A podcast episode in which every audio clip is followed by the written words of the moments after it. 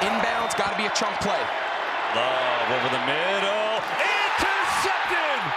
Game over!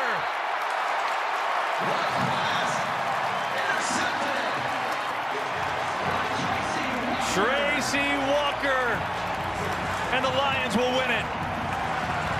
Well, Walker gets the pick, but the high throw by Love was forced by 99 Julie, Julian Okwara.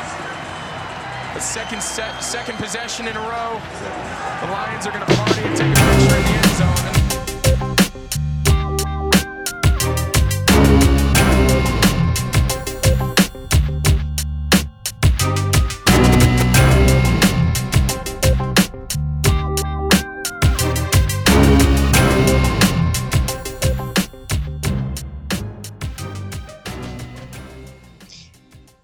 Hola a todos aficionados a la NFL y en concreto a los Detroit Lions. Bienvenidos a Rugidos de Detroit, vuestro podcast en español del equipo de la ciudad de Michigan. Hoy tenemos un programa especial, programa aniversario, ya que Rugidos de Detroit cumple, cumple 100 programas. Un podcast que nació de apoyo a los Detroit Lions en el momento de confinamiento duro, cuando comenzó el COVID allá ya prácticamente va a ser dos años. Esto conjuntamente con la victoria sobre los Green Bay Packers por 36-30 para despedir esta temporada. Para comentar el partido de ayer y algunas noticias que se han producido durante el día de hoy, yo soy Maldu y conmigo mi compañero Jorge el Pichu Teijeiro. Hola Jorge, ¿qué tal?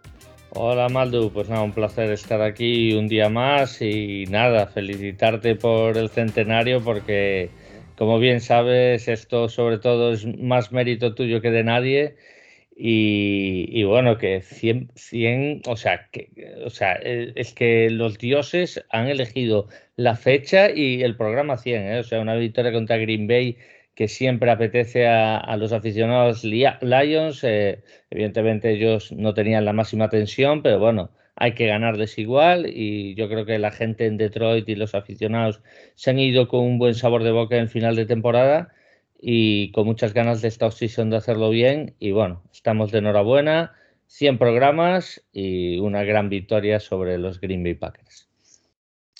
Eso es. Bueno, ellos no se jugaban nada, pero estaban. Querían ganar el partido, ¿eh? Sí, sí, sí. O sea, no se dejaron perder. Simplemente no. su, su, nivel de tensión, creo que en vez de estar en 10, pues a lo mejor estaba en 8. Y bueno, yo creo que eso, pues, pues también se, se notó porque los jugadores pues no querían lesionarse, creo que hubo, creo que hubo mucha, ¿cómo se dice? Eh, hubo agresividad, pero no hubo violencia, no hubo mal rollo, no hubo golpes bajos. No, o sea, no. Hubo mucha eh, honestidad, mucho, sí. ¿sabes? Buen hacer, no, no, sí. no, no hubo suciedad de ningún tipo y eso también, pues, habla bien de, de, sobre todo por nuestra parte, porque si somos otra franquicia, pues a lo mejor va a hacerle a puñeta a ver si le rompemos la rodilla a Rogers, ¿no? Eh, pues oye, ya.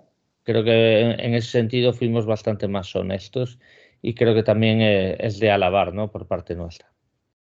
Sí, de hecho, eh, no tengo esa estadística a mano, pero yo diría que ayer fue un partido con muy pocos pañuelos, ¿eh? Sí, exactamente, por eso, por eso sí. digo que se notó el nivel de tensión, sí. No sé, si estoy recordando uno al final. Sí, el holding.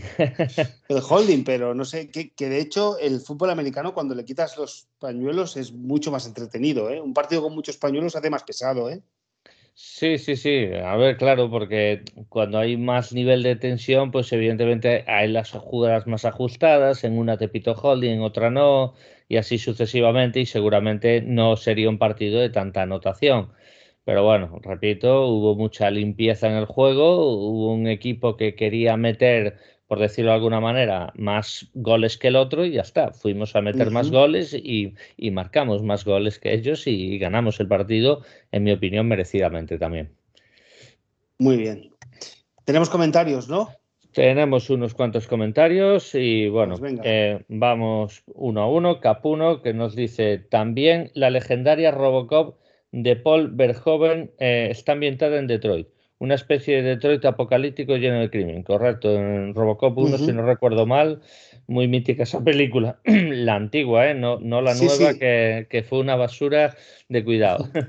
es que le molaba mucho a mi hermano eh, las pelis de Robocop, sí, sí, le encantaban. Después, Anónimo. Anónimo nos dice, qué guay el programa de hoy hablando sobre el contexto que envuelve a los Lions. Gracias. Pues muchas gracias a ti, señor Anónimo. Eh, después, Dani León nos dice, wow, me ha gustado mucho el programa y el reposo social y cinematográfico. Desde ya, fan de Venom. Si no lo habéis visto, recomiendo el documental de Netflix Flint Town sobre la, sobre la ciudad cercana a Detroit. Pues mira, me la apunto yo esta, que lo, he de ver.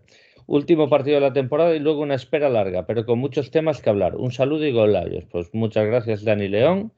Y Lino, eh, el último comentario. Eh, muy buenas chicos, qué buen sabor de boca deja acabar la temporada con victoria y esa conexión entre Goff y Amon Ra.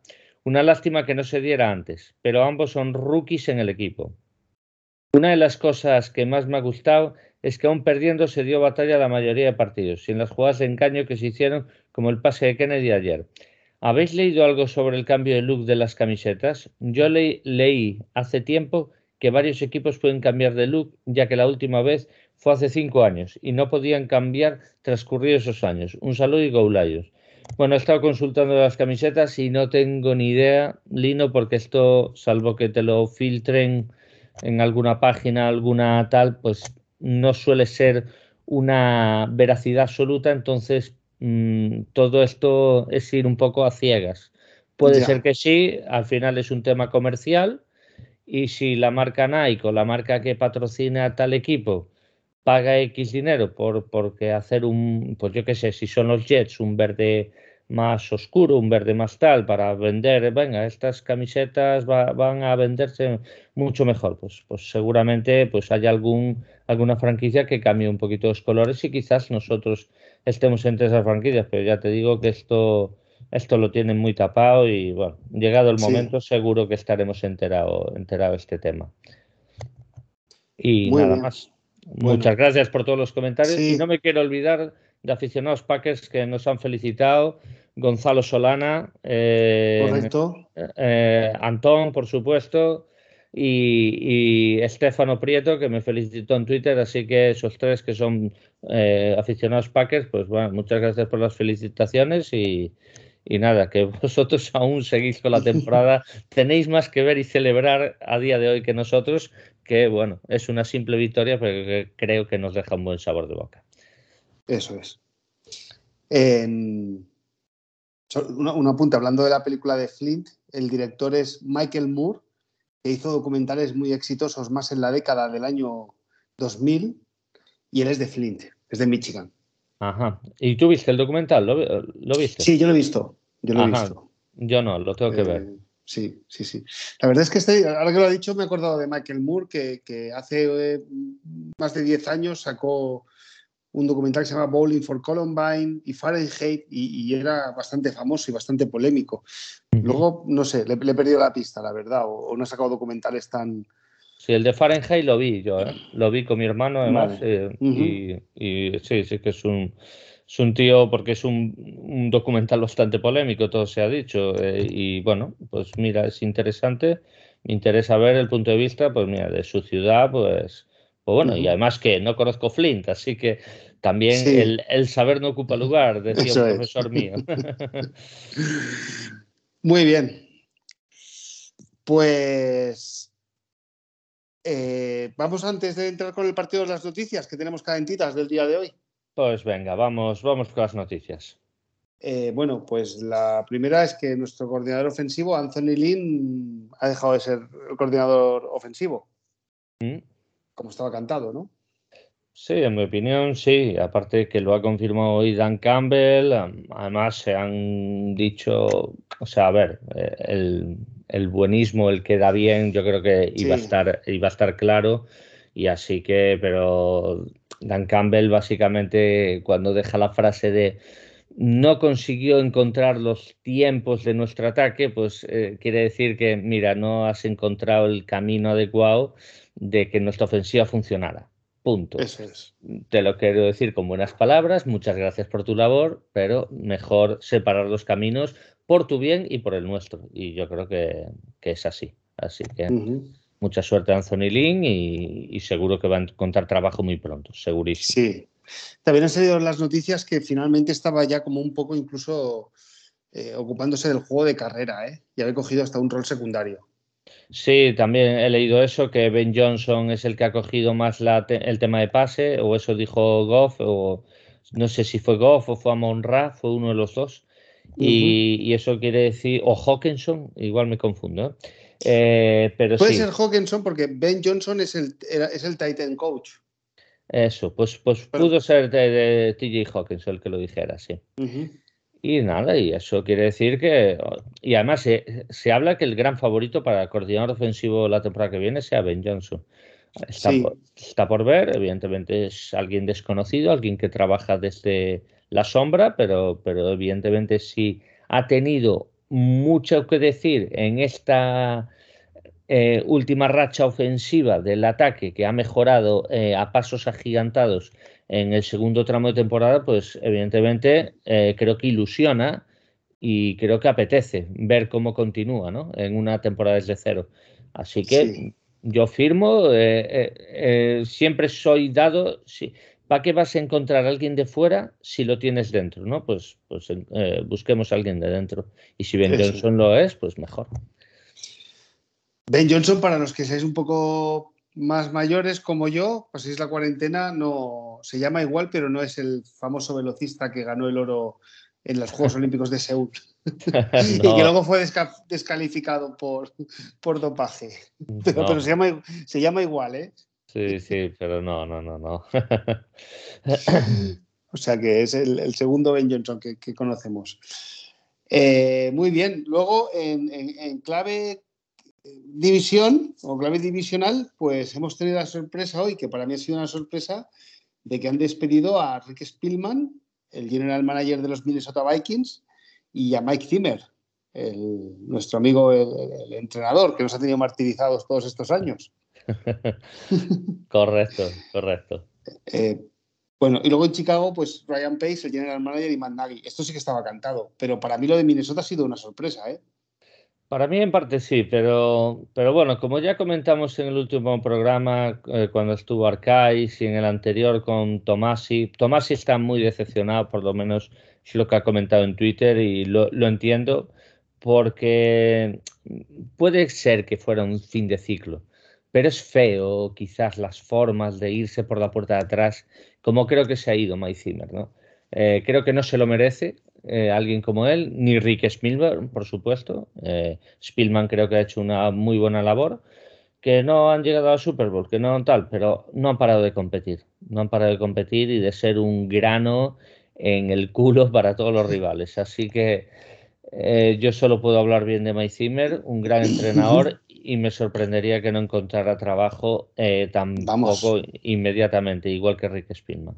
Yo creo que ya les tienen que estar llamando Sí, salvo que, se, salvo que se quieran tomar un año sabático por edad por, o porque eh, de salud a lo mejor no están en plenitud, pues bueno, vete tú a saber, ya veremos, eh, pero si no, si ellos están en activo, estoy seguro que encuentran trabajo inmediatamente. Si se hace un año la destitución y estamos nosotros sin head coach, eh, hubiera sido un buen candidato, ¿eh?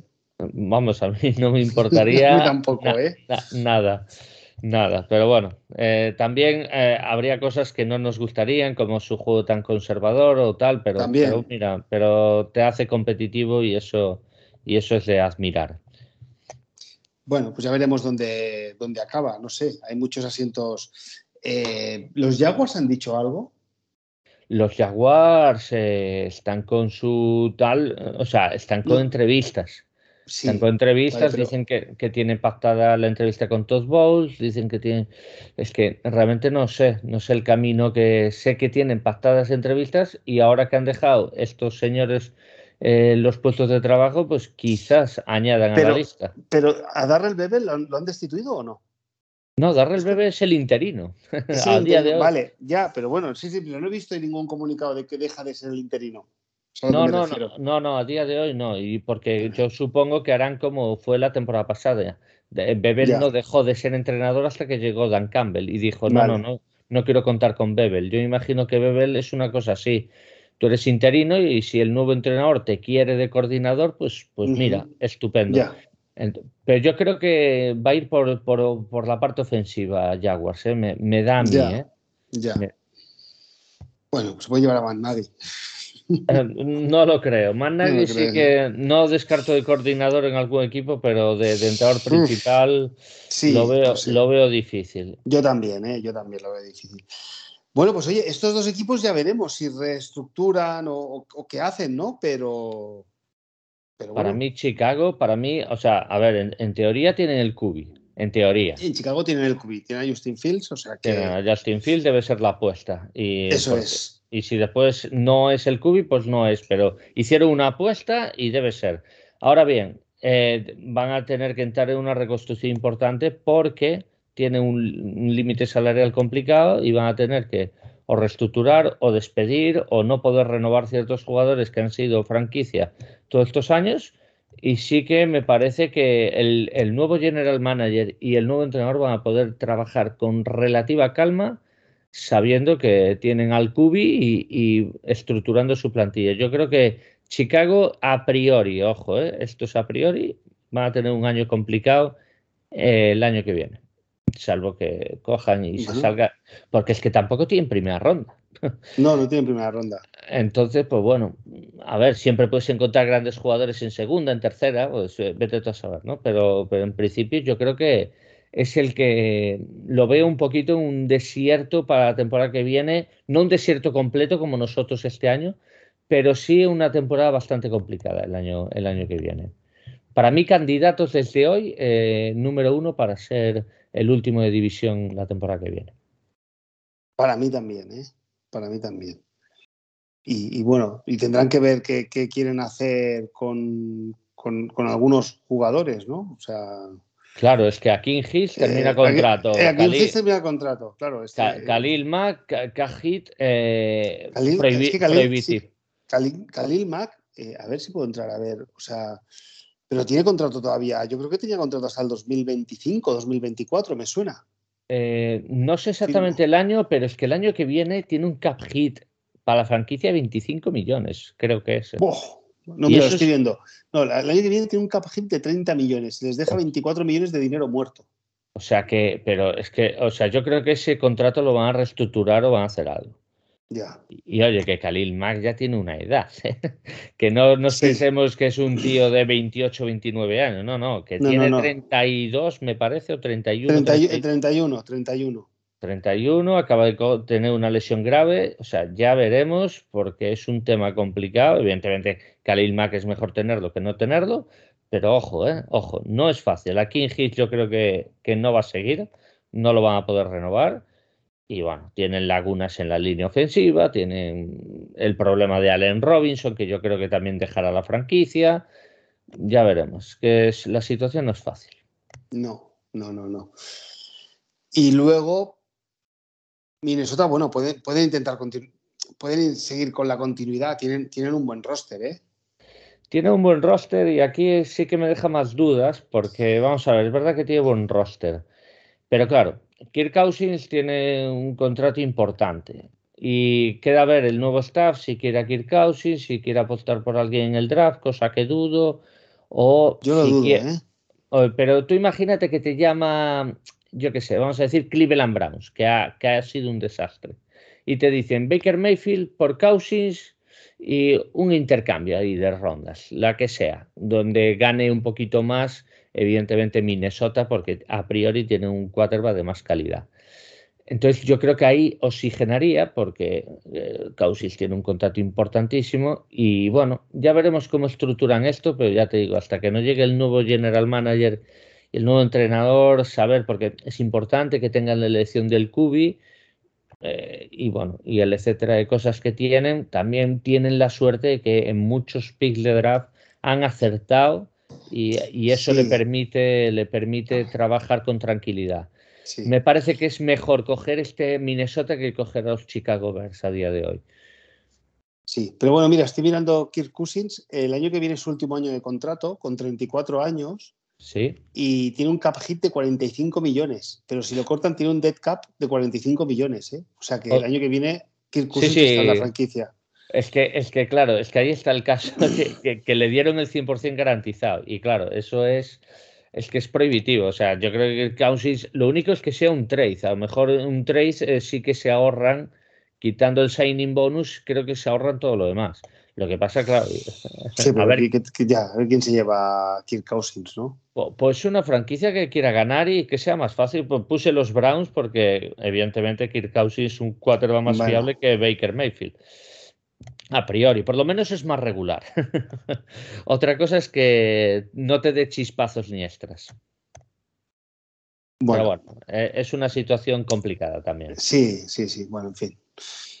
Eh, bueno, para nosotros mejor, ¿no? Si entran en reconstrucción y en reestructuraciones de contrato y cortan algunos jugadores. Sí, yo creo que Minnesota más bien es una renovación, va a tener que, porque va a perder algún veterano, evidentemente. Hay otros que tienen una edad importante y un sueldo importante, que no van a dejar la franquicia porque son leyendas como Eric Kendricks o Harrison Smith pero Anthony Barr se va a ir seguramente, cortarán al Parraser eh, que, lleva lesionado dos años prácticamente, que ahora no me sale el nombre, ah, Hunter. Eh, Hunter, Daniel Hunter. Daniel Hunter, entonces pues bueno, yo creo que ahí empezarán a trabajar y, ya veremos cómo cogen los pis de draft que como acierten como estos últimos años, pues, pues peligro, ¿eh? Peligro. Bueno, pero aquí quien acertaba era Rick Spielman. Rick Spielman Exacto, pues, e, ese es el que más me sorprendió, el despido de Spielman. ¿eh? A mí también, porque te fijas, hace dos años tuvieron como 14 o 15 elecciones de, en, un draft, ¿eh? O sea, es un tío que, ha sacado, sacado jugo ¿eh? de los jugadores. Me da la sensación, yo recuerdo con Luis Bustos en el viaje que hicimos para Valencia, que comentó que eh, la franquicia de Minnesota o, la afición de Minnesota es muy, muy, como te diría yo?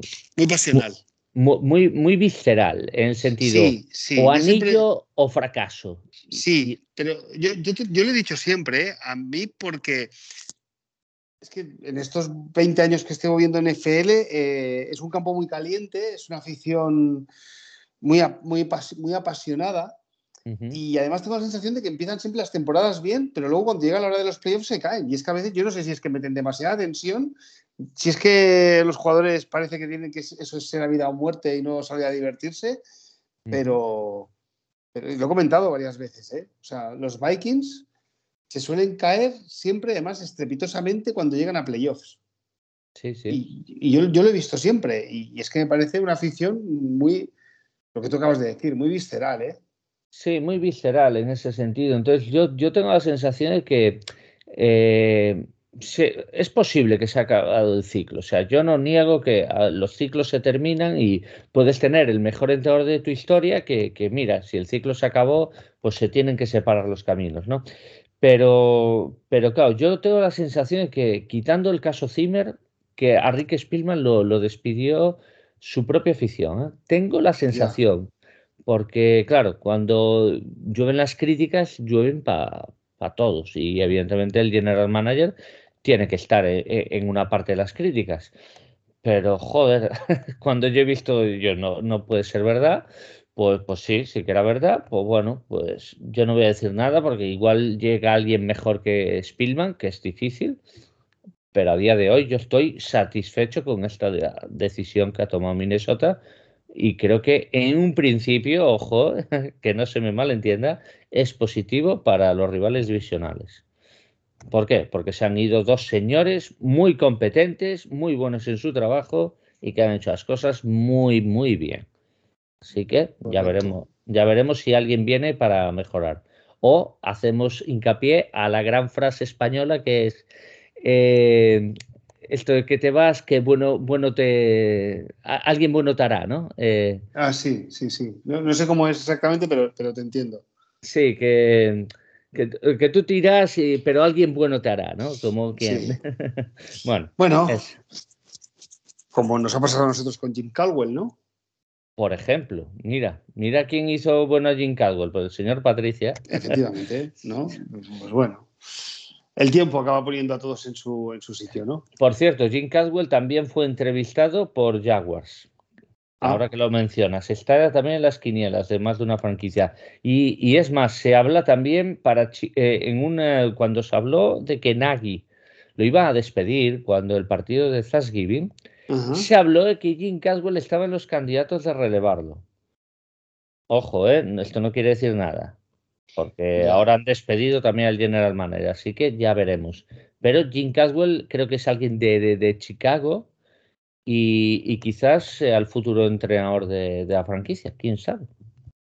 Bueno. Yo que tengo la sensación es que la NFL se está convirtiendo también un poquito como el fútbol, ¿eh? Hay poca paciencia con los entrenadores, ¿eh?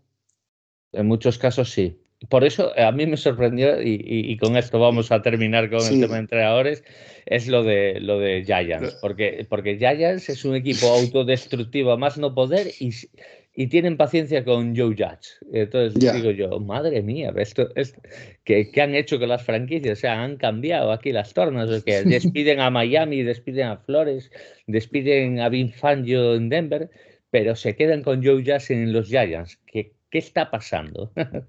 bueno, son cosas que...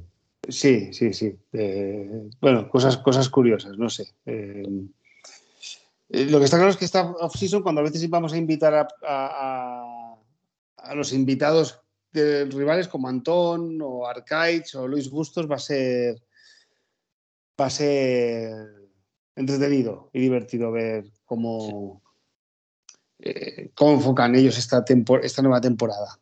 Sin duda, sin duda, porque seguro que tienen muchas cosas que decir. Es más, eh, la Taberna Vikinga, Frozen Tundra, Shotgun, o sea, podcast, referencias de esas franquicias. Yo creo que está bien escuchar. Bueno, Frozen Tundra no tiene mucha novedad más allá de, los playoffs, así que quizás no tanto, pero siempre es bueno escucharlos.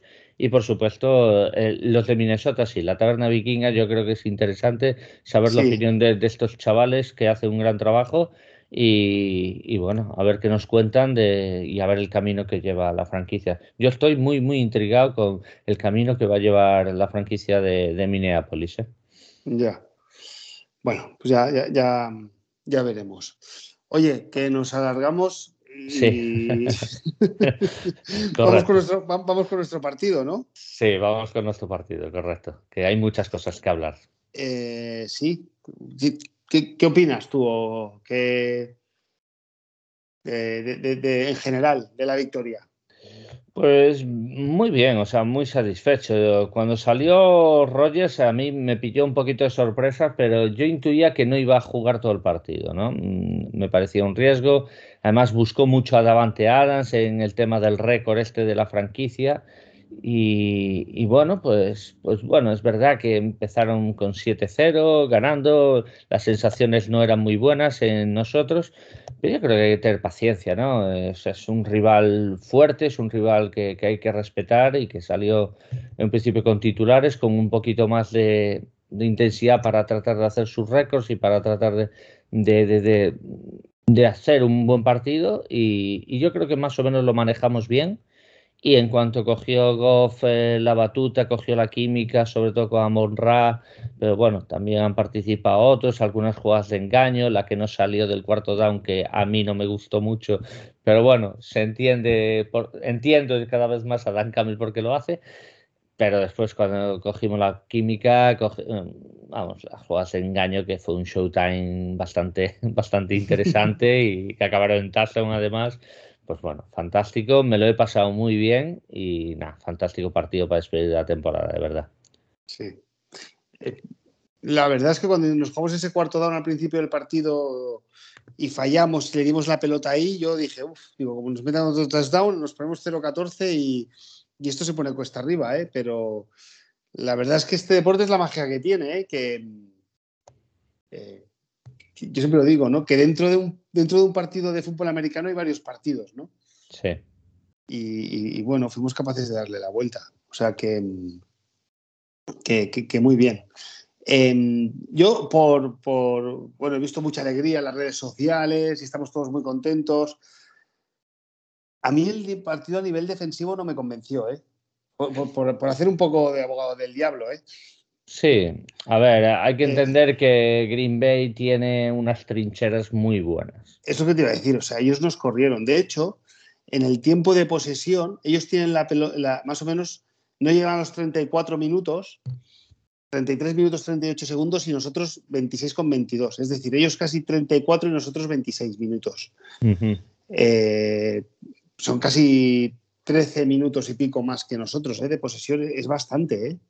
Sí, porque nosotros tuvimos big plays. Nosotros tuvimos las, las big plays con estas jugadas de engaño que salieron estupendamente y claro, al final una es de 30 y pico yardas y la otra de 70 o por ahí, pues, pues claro, es que, que es que es normal porque ellos son muchos de percutir, de ir yarda a yarda y además con AJ Dillon y con esa línea que tienen, pues, pues bueno, eh, es lógico que lo hagan, ¿no? Es un equipo que trabaja muy bien las trincheras pero muy bien, ¿eh? Muy, bien. Y incluso cuando salieron los suplentes, o sea, es un equipo muy bien organizado y también la defensa que le faltó gente y, y aún así metieron más de una presión a, nuestro quarterback.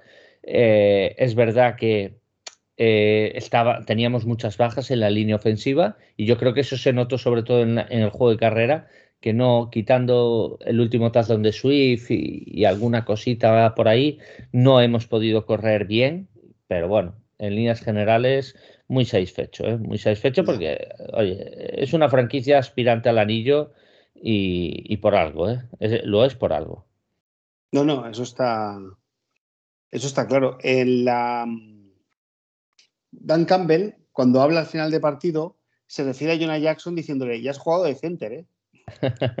ya había jugado en Ohio State, tenía... Sí, sí, porque claro, Evan Brown jugó cinco snaps y se lesionó. Sí. Sí. Y, en el primer snack que sale McCollum, le entra la presión por el centro, por el lado de McCollum a, a Goff, que Goff ya dice, ¿qué me haces? Que se tiró con las rodillas al suelo y decir, por el centro no, que no me venga la presión, por Dios. bueno, pues eh, sí, pues fíjate que yo, teniendo la sensación de que ellos han corrido mucho más que nosotros y que han dominado el partido desde el juego de la carrera, ellos han hecho 122 yardas y nosotros 99. O sea, que después tampoco han tenido tantas yardas de más que nosotros en la carrera, ¿eh? No, claro, porque sí, es verdad que tuvimos alguna carrera de estas laterales eh, de eh, Sí. Y que, que, sumó bastante, pero nuestros running backs no hicieron muchas yardas, ¿eh? No, pero sí que es cierto que hacían muchos de 3-4 yardas, ¿eh? Sí, sobre todo Williams, eso sobre todo Williams. o sea que eso también va erosionando. Y en el último cuarto sí que tuve la sensación de que, esas, o sea, esas dos, tres yardas pasaron a ser cinco o seis yardas.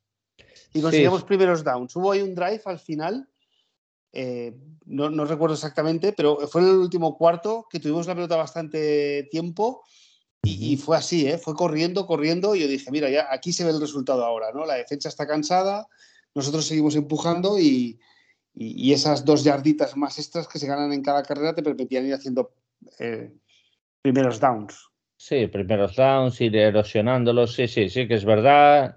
Eh, evidentemente ellos también han rotado mucho, pero independientemente de eso, el cansancio se notaba, que eran también jugadores eh, que venían de una lesión en algún caso o que han rotado, o sea, quitaron titulares también en otros casos, pues, pues bueno, eso también les ha perjudicado, pero bueno, eso no quita que hemos hecho un buen trabajo, sobre todo en la parte eh, ofensiva y en la parte defensiva, pues sí que es verdad que nos eh, hemos cometido algunos errores y tal, pero yo creo que se tiene que entender que, es un equipo que ataca muy bien, ataca con mucha inteligencia y que tiene trincheras. No era un partido fácil para, para decirle... Y aparte, eh, esto lo comentamos al principio, cuando tú haces un partido bonito de no hacer daño al rival, o sea, de tú juegas y, me dejas jugar, pues yo creo que fue un poquito eso.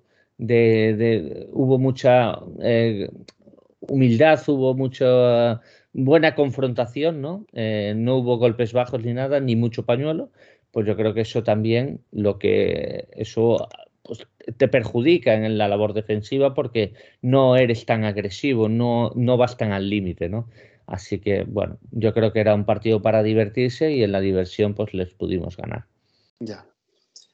Em, Además, si te fijas, ellos también cuando placaban, yo veía a veces mucho espacio de su secundaria con, nuestros receptores y tal, y decía, esto no es lo normal de Green Bay. Green Bay, eh, sus cornerbacks se pegan como lapas.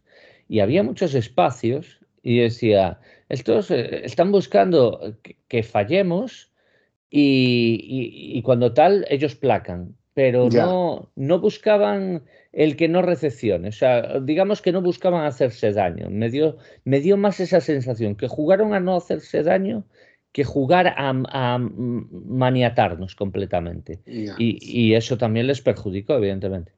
Sí, sí, sí. Eh, oye, algunas curiosidades también del partido. Em, bueno, Tracy Walker eh, hace la última interceptación, intercepta el balón en la última jugada. Em, y luego habla él en el vestuario y no sé, a mí me da la sensación en su discurso como que él tiene ganas de quedarse en el equipo, ¿no? Sí, aparte habló después del partido y, y también dejó alguna frase más que interesante y yo espero que, o sea, a mí me encantaría que se quedara. Evidentemente, esto es un negocio. Y Tracy Walker, que recuerdo el programa que grabamos con Roberto Rico, nuestro buen amigo Roberto Rico, que en redes también nos ha recomendado, así que es de agradecer a Roberto sus palabras. Y, Roberto recuerdo decía, sí, pero es que es un safety que no intercepta. Bueno, hombre, por lo menos acabó con una intercepción. es verdad que no, no es el safety que más intercepta del mundo, pero yo creo que ayer fue nuestro, nuestro mejor jugador en la defensa y eso que cometió algún error, ¿eh? algún error cantoso, pero creo que fue nuestro mejor jugador y eh, se le notaba que, mira, si me tengo que ir, me voy a despedir con una victoria. ¿eh? Se le notaba motivado y, yo me alegro. Me encantaría que renovara, pero sabemos que esto es un negocio. sí, es un negocio y bueno, tendrá ofertas encima de la mesa y, pues algo, algo comentó de que eh, a lo mejor él está dispuesto a bajar un poco sus pretensiones por quedarse. Pero claro, ¿cuánto es bajar las pretensiones? Es que nadie lo sabe, ¿no? Eso, eso lo van a tapar los agentes y la franquicia. Son negociaciones de ellos y... Y una cosa es lo que dice el jugador en caliente después de haber ganado, con toda la pena de que se está saliendo del forfil, ¿no? Claro, y... Eh, claro, luego lo cogerá la gente y le dirá, oye, tú vete a tu casa que yo te voy a solucionar la vida.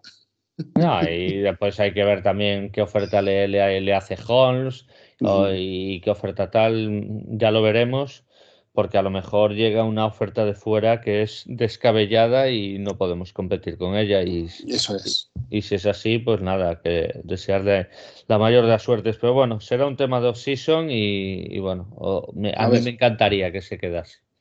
Sí, eh, más cosas. Eh, hemos batido un récord. No sé si, si, eres consciente, Jorge. Ah, Dan Campbell ha batido un récord. A ver, hemos sido el equipo en la NFL que más veces ha intentado un cuarto down.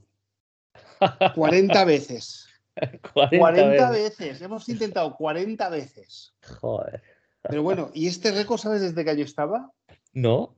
Desde el año 1995 y lo tenían los New England Patriots. Y fíjate, ahora te voy a conectar esto con Dan Campbell.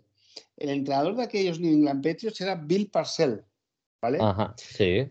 Y Bill Parcell después estuvo de entrenador en los, en los Dallas Cowboys. Sí. ¿Y sabes quién era el Titan de Bill Parcell en aquellos Dallas Cowboys? El amigo, nuestro querido amigo entrenador Dan Campbell. Efectivamente. O sea que eh, ahí puede venir alguna conexión o, de dónde viene su árbol de, de jugadas. Y bueno, pues el récord es, o sea, que lo hemos intentado 40 veces y hemos hecho otro récord, que son las veces que hemos conseguido, que han sido el 50% de las veces. O sea, 20. 20, eh, correcto. Bueno, o sea pues, que. Pues no lo sabía, ¿eh? ya. Yo, mi pregunta es: ¿nos hemos arriesgado tanto porque hemos, teníamos una temporada en la cual no nos jugábamos nada? ¿O va a ser esto una tónica? Tú imagínate que te estás jugando un partido de playoff Hostia, quiero, quiero pensar, quiero pensar que ciertos cuartos downs han sido por la temporada, como este de la yarda 40, ¿vale? Ya. este no es lógico jugarse, o sea, pega la patada y, ya está, y que recorran ellos 90 yardas. Eh, pero claro, es Dan Campbell, ya veremos. Lo que me sorprende, hay otros entrenadores que tienen mucha manía también por los cuartos downs y creo que este récord no se va a tardar tanto en batir, ¿eh? También te lo digo. No, no, no. Eh, y hablo de equipos que, no tienen ningún problema en jugársela eh, estando para playoff, ¿eh? como los Chargers de, de Staley. Sí, pero bueno, no sé. ¿Ves? Este, por ejemplo, bueno, eh, se basa mucho en las analytics y lo que dicen las analytics lo aplica. Y a mm. veces también hay que aplicar el sentido común. Claro, claro. Es que por eso, todo con analytics no, y todo por el libro tampoco. Eso hay que tener un, equilibrio, en mi opinión, ¿no? Eh, entonces, a ver, Dan Campbell, yo quiero pensar que, esto ha sido un poquito por la temporada, porque ha habido cuartos downs eh, chirriantes, de verdad, eh, de esta temporada. Espero que, que se lo haga ver y que diga, bueno, vamos a ser consecuente y, que él también aprenda. Evidentemente, yo soy dado a, mira, tú tienes un cuarta y uno y estás en su yarda 33 y entiendes que, bueno, el kicker puede fallarla perfectamente y dices, mira, me la juego aquí porque a lo mejor el kicker falla y la situación de campo es peor.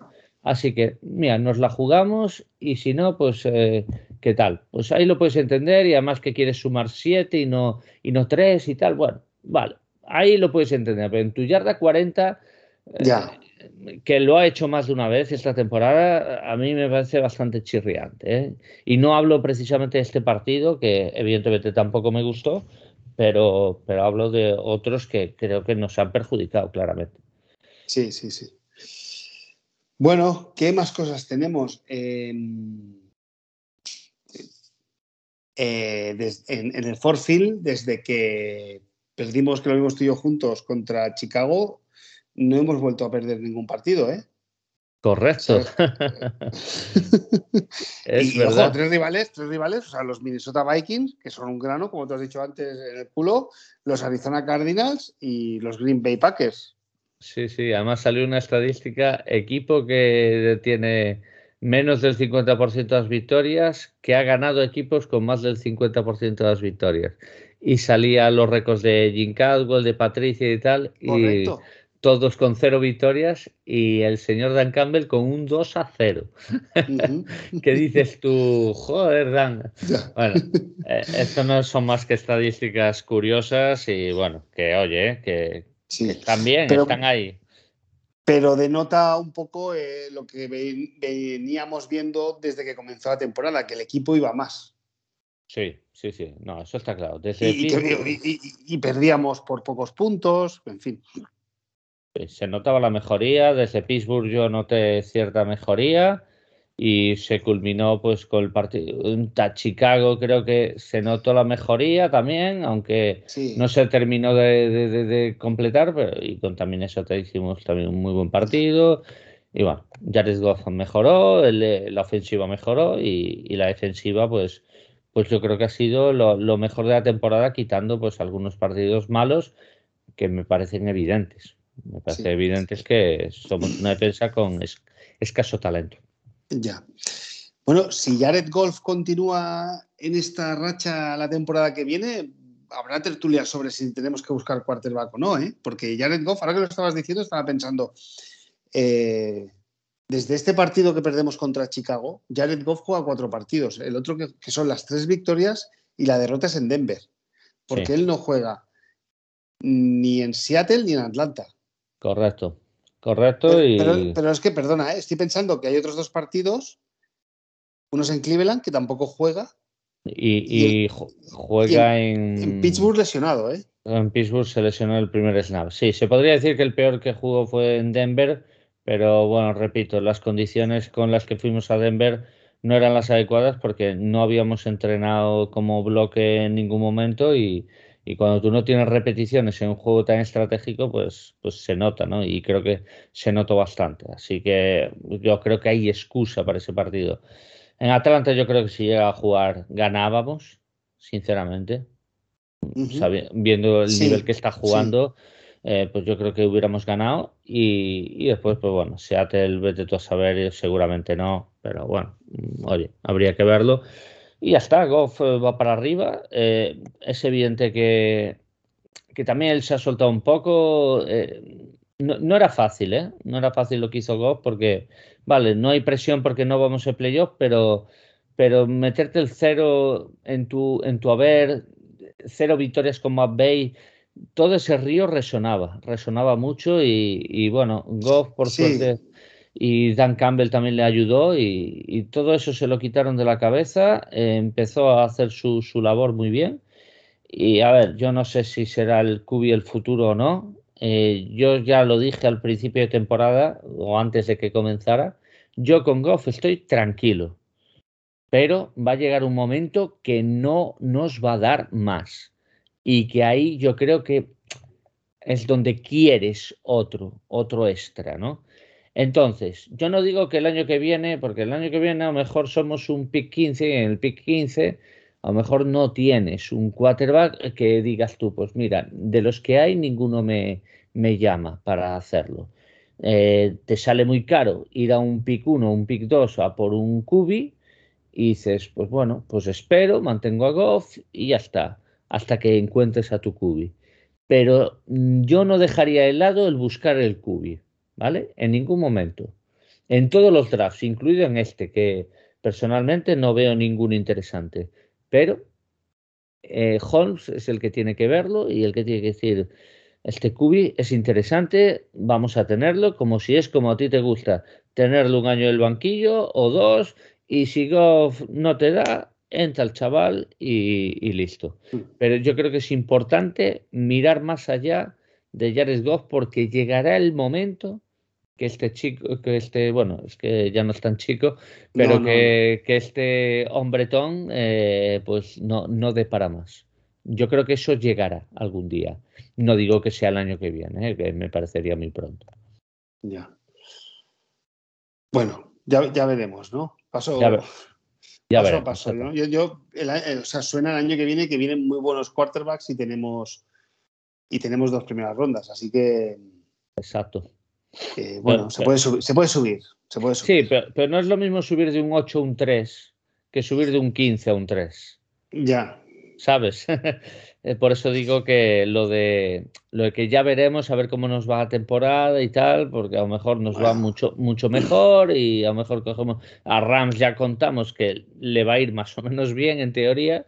Así que, eh, en teoría. antes, antes hablábamos de los entrenadores y yo no sé con los quarterbacks, o sea, yo sé, creo que era desde el 2015, no sé desde qué año, o no, mucho antes, no hay ningún quarterback en, en, su equipo, ¿no? Bueno, de estos últimos años sí, ¿eh? pero, pero si no, todos los quarterbacks se han movido y a veces hay poca paciencia. Y yo es que, por ejemplo, ayer eh, Travis Mayvin, el linebacker, juega al 100% de los snaps. Sí. Entonces, yo cuando veo a este jugador siempre pienso, bueno, es que queremos fichar a rookies, vamos al draft y, queremos que triunfen ya el año 1. Y si puede ser en la jornada 1, mejor. Y a veces hay que tener un poquito de. no digo que algunos no lleguen y triunfen, ¿eh? pero, pero que a veces hay que tener un poquito de paciencia. Que aparte, este juego también te lleva. A... Tienes que ser prácticamente inteligente, ¿eh?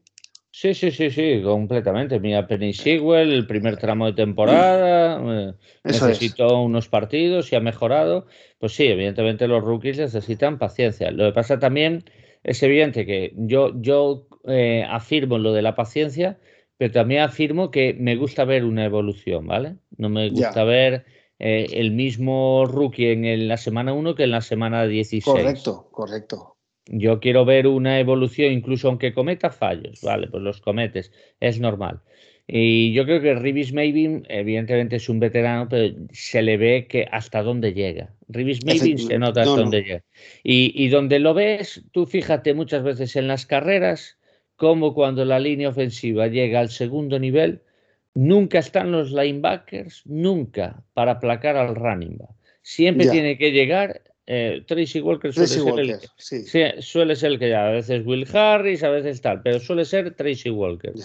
Y eso no es bueno. O sea, eso es que significa que. No, yo, yo, yo no, he dicho, yo, no he dicho que sea un gran jugador. Yo lo que digo no, es que, no, no, lo sé, lo sé. Eh, pero bueno, que, ahí está jugando todos los snaps. Y si juega todos los snaps es porque los entrenadores confían en él. O sea, las lecturas que harán los entrenamientos serán correctas, ¿no? Sí, sí, sí. Luego no tiene el físico o las habilidades, pues, pues no lo tiene, ¿no? Pero.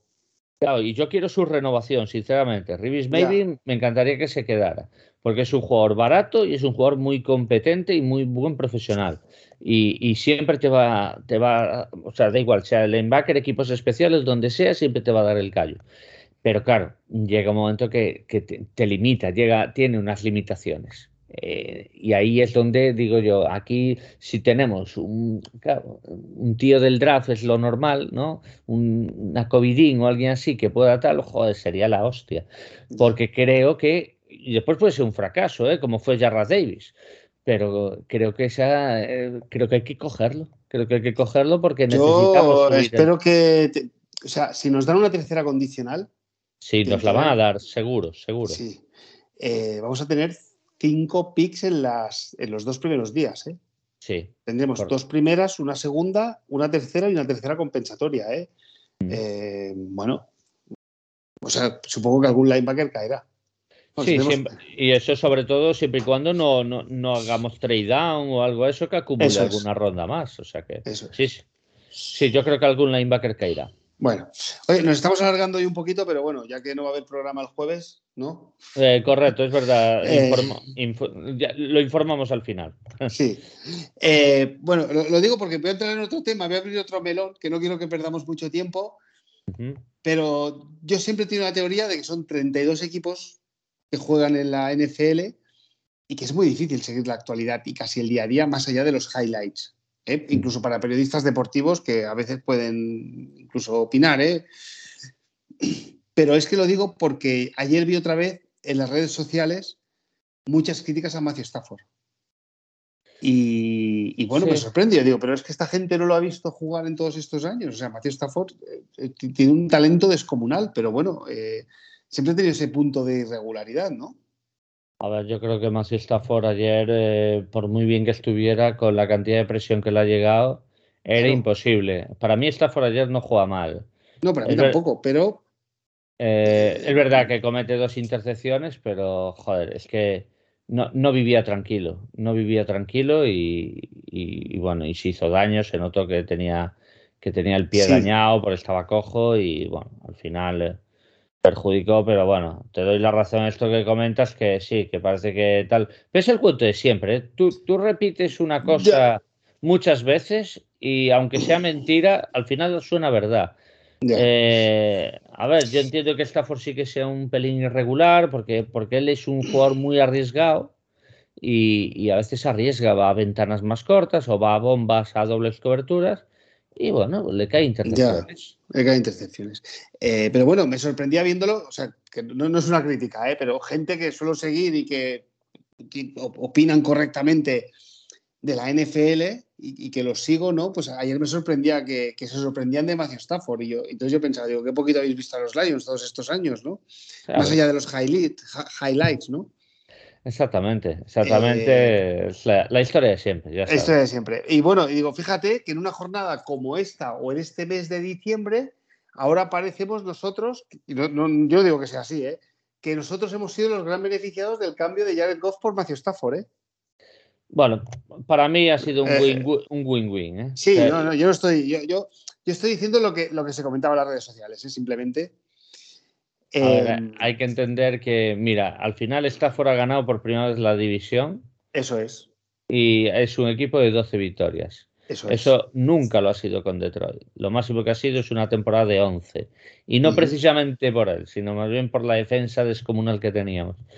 Y mira, ha ganado la división, para mí ha hecho una buena labor. Evidentemente, si caen en wildcard, no será una buena temporada no será una buena temporada. No digo que sea un fracaso estrepitoso, pero sí que lo consideraría una mala temporada porque Rams creo que mínimo debería estar eh, para final de conferencia e, incluso más. Así que, pero a veces las circunstancias son las que son y, y puedes eh, los momentos de forma, puede que no llegues con un buen momento a diciembre y, pasa lo que pasa. Eh, sí, ya por cerrar el tema Stafford, eh, Kenny y este año cero touchdowns. Qué maravilla. Ese, sí que creo eh, que, que, hemos hecho bien. hemos hecho bien, sí, sí. Pero yo lo digo también porque Kenny Goladay era un jugador muy posicional y con unas buenas manos. Y claro, Stafford tiene un láser. Mm. y no tiene miedo. Y mete las pelotas en unas ventanas muy pequeñas. Que, eh, estos son sus puntos fuertes. Entonces Goladay se ha visto beneficiado del juego de Matthew Stafford. Sí, a ver, hay dos cosas con Goladay. Eh. La, primera, no tienes un quarterback como Matthew Stafford. O sea, eso se, nota. Porque Matthew Stafford te la tira a la ventana que tú comentas y Goladay tiene la capacidad de ganar el duelo individual eh, al, cornerback. Porque es un jugador grande con los brazos largos y metía el cuerpo y cogía la pelota. Exactamente, correcto. Y él era el tío de ah, yo no me voy a dejar pisar, te voy a pisar yo a ti. Y, perfecto. Que por cierto necesitamos un receptor así del draft a poder ser. Y, después, eh, que Day es verdad que ha tenido alguna lesión, las típicas lesiones hay, es que me duele esto, me duele lo otro, no estoy al 100%, no juego o juego eh, X snaps y después dejo el partido. Muy de Day también. Entonces. Correcto, que el año pasado eh, recordemos que no jugó gran parte de la temporada porque dijo que estaba lesionado. Exactamente, con la cadera fastidiada, correcto, por el golpe en la cadera. Entonces, esto demuestra que hemos hecho muy bien en no pagar a este señor, lo hemos hecho muy bien y eso que me parece un fantástico receptor, pero es un tío propenso a lesiones y no me parece el mayor profesional porque dicen que ha tenido problemas en ese vestuario con, con riñas, con quien sea, y que no sé qué, eso demuestra que no es alguien, no es buen compañero, ¿vale? Evidentemente en Detroit eh, tienes a Stafford y no le vas a decir una palabra porque sabe que, tiene hace perder. Pero ahora llegó a New York Giants a pegarle una voz a Daniel Jones, es fácil. Pegarle una voz a un equipo que es una banda, pues es más fácil porque yo soy de los que más cobra. Pues bueno, pues vale, Kenny, la cosa ha cambiado y ha cambiado también tu perjuicio, como se ha visto, y por eso digo que, mira, eh, tomó un camino Detroit y Stafford Evidentemente es un camino que Rams tenía que acometer y Detroit tenía que acometer. Y el que se me ahí es que vamos, ahí yo creo que el agente han chorizado a los Giants. Incluso aunque el año que viene te haga mil yardas y X sí, sí. yo creo que está sobrepagado, sinceramente. Sí, sí, sí, sí, sí. Muy bien. Em, y, ya por cerrar con el tema Rams, eh, han caído al al pick, o sea, al, al, al, 4. Sí. ¿No? Contra Arizona, sí, sí. Contra Arizona. Eso significa que si ganan, que tienen un partido difícil, van a Lambo a jugar contra Green Bay. Para depende, depende, depende. Yo creo que Tampa sí va a ganar a Filadelfia, pero no tengo tan claro que Dallas gana a San Francisco. si San Francisco gana a Dallas, y Rams gana Arizona. Bueno, tienes razón, sí, sí. Lo había, dado por. Lo había, dado por, había visto el cuadro y, bueno, en fin, yo, ¿sabes? Yo, sinceramente, creo que Rams va a ganar Arizona, pero que no va a pasar la siguiente ronda si le toca Tampa o, Green Bay. Es lo que creo. ¿eh? Creo que está con muchos problemas eh, Rams, eh, sobre todo atrás. Atrás son más de highlights, ¿vale? De momentos, de X intercepción, X placaje, X sack de Donald, pero, pero no es una defensa regular del, día a día, como, como los Saints, ¿sabes? Que, van a pararte en cada drive. Eh, y creo que el ataque, pues, pues bueno, hay jornadas donde puedes meter 30 puntos, pero hay partidos donde tiene, puedes meter 20 o 17, entonces no es fácil. No es fácil eh, ni para Rams. Yo a Rams no, lo veo llegando a final de conferencia, sinceramente. Y, ya que pasan Wildcard, me gustaría que pasaran eh, y llegaran lejos, pero creo que no. No, no, yo, o sea, si yo digo, bueno, si tienen que caer, que caigan llenos, caiga su pick, pero que esto no te garantiza que luego vayas a tener un gran jugador. Exacto. No, no, yo, yo, por eh, mí que caigan Wildcard, ¿eh? Así de claro. O sea, yo voy a animar a Arizona. por cierto, es un Monday night, el lunes de noche. Eh, sí, mira, ese partido me voy a levantar a verlo, ¿eh? Pues mira, dos, dos y cuarto. Porque son los dos equipos que más he visto esta temporada, ¿eh? Pues mira, buenos equipos, muy buenos. Bueno, pues a, pues, pues, pues a ver, pues a ver si. Entonces, ¿tú crees que San Francisco le gana, le gana yo creo que es un 50-50. Yo creo que eh, si San Francisco ha llegado, sobre todo, es que Dallas está en un mal momento ofensivo. Y como no tengas ofensiva, a San Francisco no le ganas. ¿eh? ¿Cuándo juegan? ¿Cuándo, juegan? ¿Ellos juegan el domingo? juegan el domingo a las diez y media, creo, o diez y veinticinco por ahí. Creo, los 49ers han tenido un partido, o sea, un día menos de descanso que Dallas. Eh, bueno, mm, sí, sí, porque Dallas jugó ayer sábado y, también ha rotado, o sea que Dallas. Y 49ers ha jugado una final esta semana. Esta semana Vuelven a jugar fuera de casa, ¿eh? No, te, no, no sé, ¿eh? No, no, no, no, no es fácil, ¿eh? Y la defensa de Dallas es muy buena, ¿eh? La defensa de Dallas y, No me sale el nombre del estadio de los Dallas Cowboys. El, el AT&T. El ATT Stadium estará, es, bueno, es que va a reventar. O sea, nosotros hemos perdido allí dos partidos de playoffs. Y es caliente también la, afición de los Cowboys. Bueno, en, playoffs son todas calientes. Sí, no, no, tienen que serlo, tienen que serlo. Pero bueno, eh, ya. San Francisco es un equipo muy puñetero, pero es un equipo muy de trincheras. Y a ver, Dallas también lo es, porque tiene una línea ofensiva estupenda y tal, pero no creo que pase por un buen momento ofensivo Dallas. Y, eso es lo que me deja más dudas. Si Dallas tuviera un ataque, no digo élite, digo aseado, de, mira, yo te voy a sumar 20 puntitos. Pues yo digo, pues cuidado, porque ahora métele tú 24 a Dallas o 22, ¿sabes? Porque es complicado metérselo. Entonces, pero si tú tienes un ataque un poquito inoperante, eh, y San Francisco te domina el reloj como dominó la segunda parte ayer a pam, pam, pam. San Francisco es un equipo que te bloquea, que te bloquea completamente.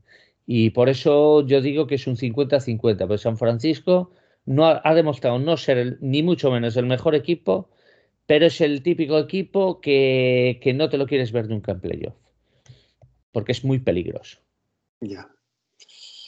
Bueno, la semana que, el, fin de semana que viene es para disfrutar. Es un fin de semana con, con seis partidos. ¿Tú crees que Dallas le gana a San Francisco o no? No, no, no? lo sé. Yo lo que veo es que San Francisco a veces cuando juegas un partido con mucha tensión y el partido de San Francisco además se expuso cuesta arriba, tenía tanta tensión, tienen que haber soltado tanta adrenalina eh, que volver a ir otra semana, un día menos de descanso y, ir fuera de casa y los Cowboys que tienen un partido relativamente plácido, Sí.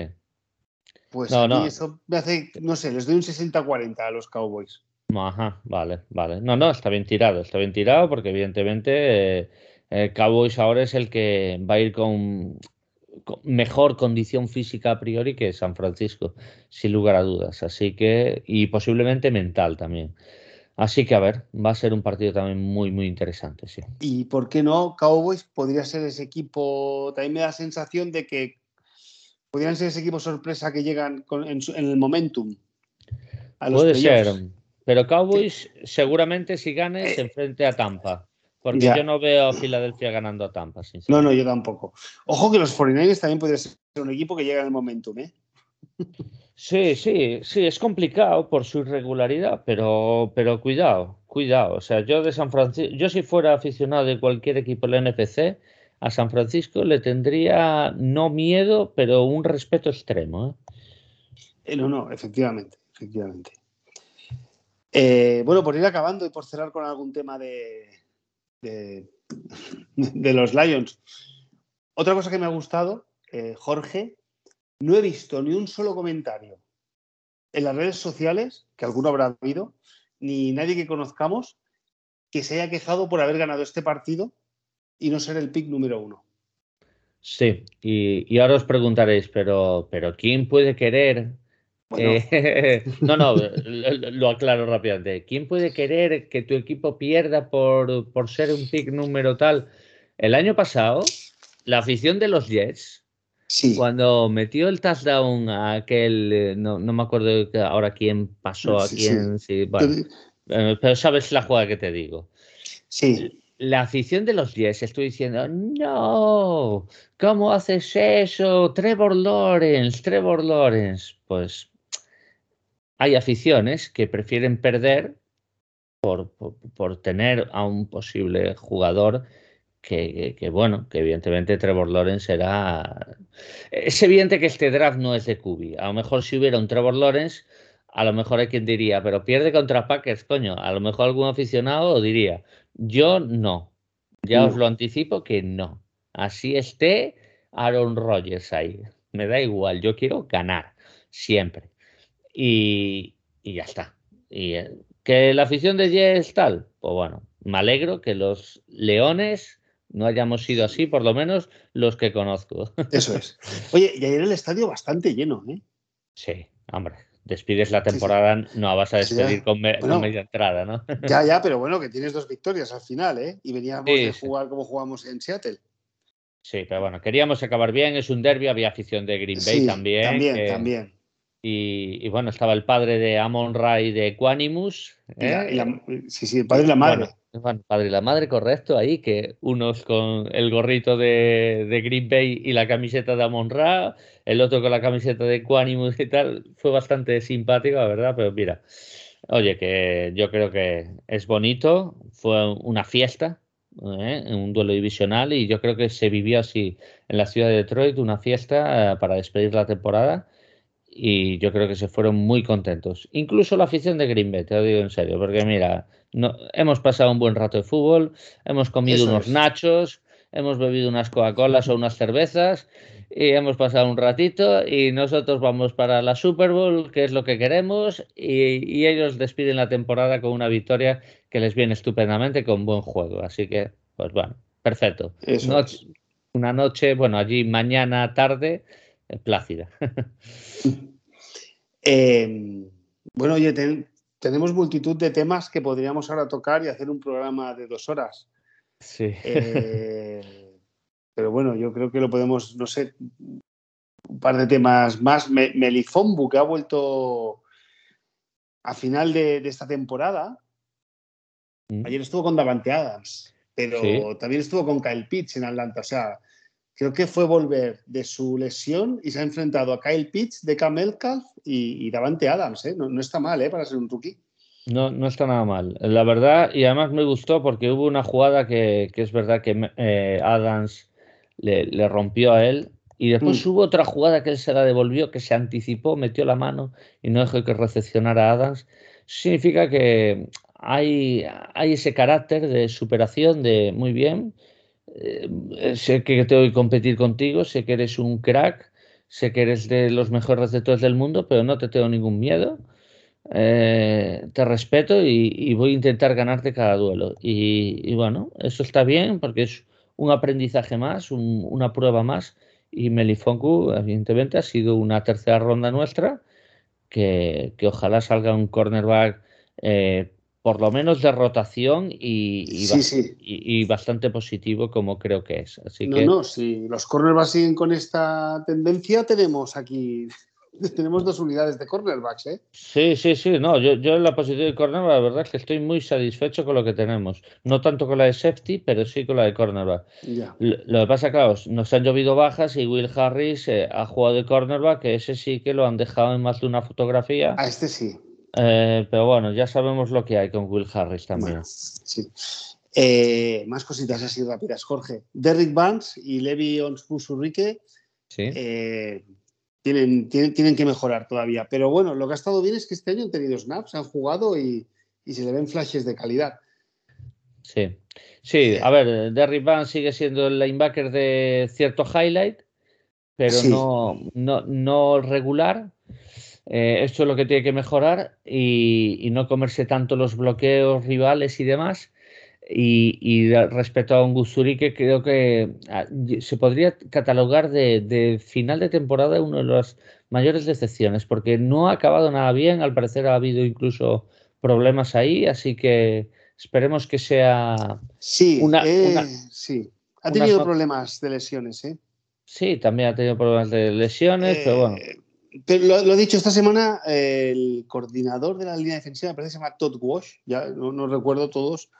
Eh, creo que dijo, en, lo leí en inglés, que eh, tiene que poner his body right, dijo. Eh, lo leí. O sea, es como que, ha jugado medio lesionado toda esta temporada. Vale, vale, que tiene que poner su cuerpo bien para, para, funcionar, vale. Bueno. Sí, entonces, bueno. Bueno, Alin McNeil ayer jugó bien, o sea, también es otro jugador que va más. Y, bueno, ya te hago, ya por, acabar, ¿eh? ¿eh? oye, de cara a la temporada que viene, em, Calif Reynolds y George Reynolds, yo creo que no tienen contrato para el año que viene, quedan como, como jugadores libres, ¿no? Como jugadores libres. Eh, eh, si además no sé si es UFA, o sea, eh, completamente irrestringido, o sea, que cualquiera puede fichar, o que hay opción viable de, atarlo como pasa con Jafos, como pasa con ciertos jugadores que, sea lo que sea, están agarrados ¿no? por, por nosotros. creo que son tal, pero yo creo que vamos a cometer la renovación de reinos con relativa facilidad, pues yo creo que, que, además a él le interesa quedarse. ¿Por qué? Porque es un jugador que ya ha probado y no ha salido. Y con quien le mejor le ha ido es con Goff.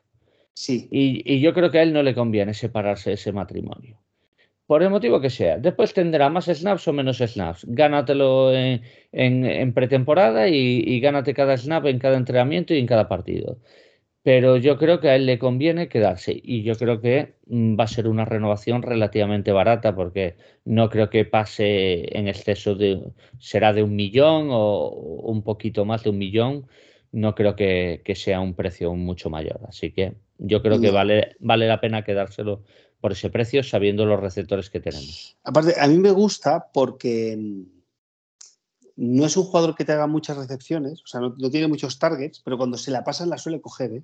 Sí, sí, sí. Y, suele ser a veces incluso en momentos delicados del partido, ¿eh? A veces... Sí, el típico receptor que te... válvula de escape. Eso es. Es una válvula de escape. No, lo he mirado, ¿eh? O sea, las estadísticas de ayer, no sé cuántos targets tuvo, eh, tuvo. tres solo y solo recepcionó una vez. Ayer, sí, para 11 yardas. Bueno, pues ayer no fue el día. No, ayer no fue el día, pero bueno, oye, que se entiende, ¿eh? que no va a tener días de 60 yardas todos los partidos. Es lógico. Ya.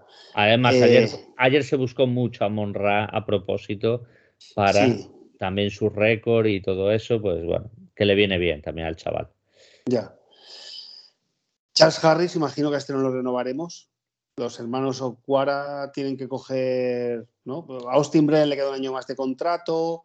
Mm. Eh, está Romeo Ocuara, está Julian Ocuara Austin Bryan y yo imagino que cogeremos a alguien en el draft, ¿no? Hombre, en el draft eh, el pick 2 va a ser, va a ser uno de, uno de esos dos. Sí. Tiene toda y, Trey Flowers, y Trey Flowers lo cortaremos, imagino. Eh, vamos, eh, ese, el dinero del draft es el corte de Trey Flowers. o sea que tendremos 40 kilos a mayores para la agencia libre que no gastaremos el 100%, pero ese es el dinero que tendremos porque el corte de Trey Flowers será el dinero que tengamos para el draft. Correcto. Oye, y luego, eh, ya la última pregunta, ¿eh? eh podría hacerte más y podríamos hablar casi de cada jugador, ¿eh? ya lo sabes. De los, los kickers, tenemos a Austin Siever, que empezó la temporada muy bien, ¿Sí? pero es que después se lesionó y ha entrado Patterson. Patterson. Entonces, eh, tiene contrato para este año y el que viene. Sí. Y Patterson, que está, mira, lo, tengo aquí, está ganando este año 293 mil dólares. Bueno, que está muy bien ganar 293 mil dólares, pero que sí, pero porque, Porque, vino, vino del practice squad de, de, este, de, de Patriots y por eso tiene un sueldo bajo. Eh, porque vino además a mitad de temporada, así que es algo normal. El año que viene, si lo queremos amarrar, le vamos a tener que dar eso, 900 eh, mil dólares o, lo que sea acorde con su posición y, tal. Pero bueno, eh, sí, que va, a tener que pensarse si seguimos con Siever, que tiene un salario de 965 mil el año que viene, tenemos el contrato y si lo cortamos eh, hay que pagarle los 965 mil, se queda de dinero muerto o dejamos ir a Riley Patterson. Yo espero, y mira, quién sabe, igual alguien desesperado por un kicker, pues viene y nos da, pues aunque sea una sexta ronda o séptima ronda por Siever. Yo, yo me quedaba con Patterson, ¿eh? te lo digo sinceramente, y no estoy descontento con Siever, ni mucho menos. Pero, Y oye, los Lions no puede hacerle feo a quien pretemporada se dispute el puesto. O sea, los Lions no pueden, eh, así como así, cortar y decir, contamos con este. No, no vamos a tener a los dos y que se gane uno el puesto. Creo que esa va a ser la, tónica, salvo y espero que ocurra así, que haya pues un negocio lo que sea, y Saber pues, pues se marche a otra franquicia, aunque sea pues, pues bueno, pues eh, ahorrándose todo el dinero los Lions y que no, no tenga dinero muerto. Pero repito que tampoco sé muy bien cómo está el contrato ni nada por el estilo. Pero yo me la juego con Patterson, de verdad. Me ha dejado buenas sensaciones, solo ha fallado un kick y ha sido de 51 yardas con el viento de Seattle, que se puede entender perfectamente, que hasta se quedó corto, pero yo creo que más por el viento que por la fuerza de su pierna, y ya está. O sea, es alguien que, oye, cuando no te ha fallado alguien así, tienes que contar con él.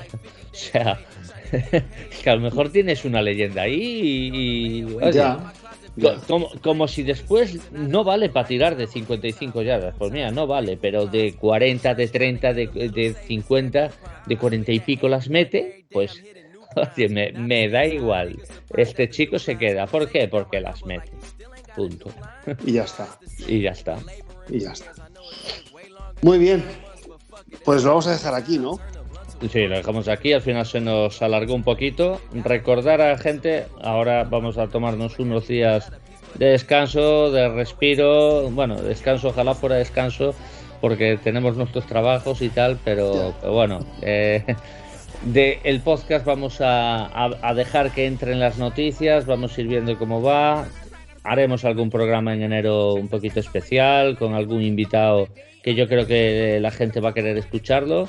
Y, bueno, eh, cuando sea por la fecha, pues ya, pero eso, calcular que más de una semanita vamos a estar, vamos a estar descansando, esos 10 días más o menos. y, que nada, que, muchas gracias a todos los oyentes por, sus comentarios, por escucharnos, por vuestros likes que siempre nos dejáis en Ivos más de uno. Y bueno, a todos ellos muchas gracias y espero que os haya gustado nuestra labor en, esta temporada, aunque el récord no haya dicho tal tanta maravilla, pero bueno, creo que nos vamos con un buen sabor de boca. Eso es. Eh, sí, mencionar aquí también a toda la gente que ha colaborado con nosotros. También. Que se ha pasado por el programa, darle las gracias. En especial a Jorge Edu, que se suele pasar bastante y que ahora tendrá un, un apartado especial de cara al draft. Por supuesto. Y, bueno, simplemente nuestras audiencias son, somos un podcast muy humilde, de, un equipo humilde además, pero, pero bueno, siguen, poco a poco van, van subiendo, ¿eh? Y, muchas veces, pues eso, recibimos pues, algunos comentarios en Twitter, eh, cuando vais dejando comentarios, bueno, pues estas cosas, eh, queréis o no queráis, nos animan a, a seguir, ¿no? Correcto. Correcto. Bueno, Jorge, pues un placer, entramos en la off-season. Gracias a todos por escucharnos. Gracias a todos, a William, que también, que me he olvidado de él, también un saludo y nada, y un saludo a todos y muchísimas gracias. Eh, Maldo, también a ti, por supuesto. Sí, igualmente. Eh, pues nos vemos en el siguiente programa y a disfrutar la off-season. Go Lions. Go Lions. Way in which I'm saying shit is playing with you, but ain't shit changing. It's still the same shit and shady. Still a lady killer since the day I went insane and then attacked the babysitter with a potato pillar and mushed her face into the entertainment center. It's like another plane just sending into Ukraine again. A Bermuda Triangle and attempted to make a safe instead of. Anyone who ain't affiliated, it could be dangerous. Did you make arrangements with the gangsters who you came here? And if they tell them if they want it, they can come and get that. I swear I love my city, I just want love. See me, they say when they everybody. What up, though? Skyfall for Trick Trick. Either ride with us or get rolled on. That means Detroit versus everybody. Hey, M. Let me get that instrumental, take it down to the hood, let the little homies get this remix cracking. Detroit! Okay, okay.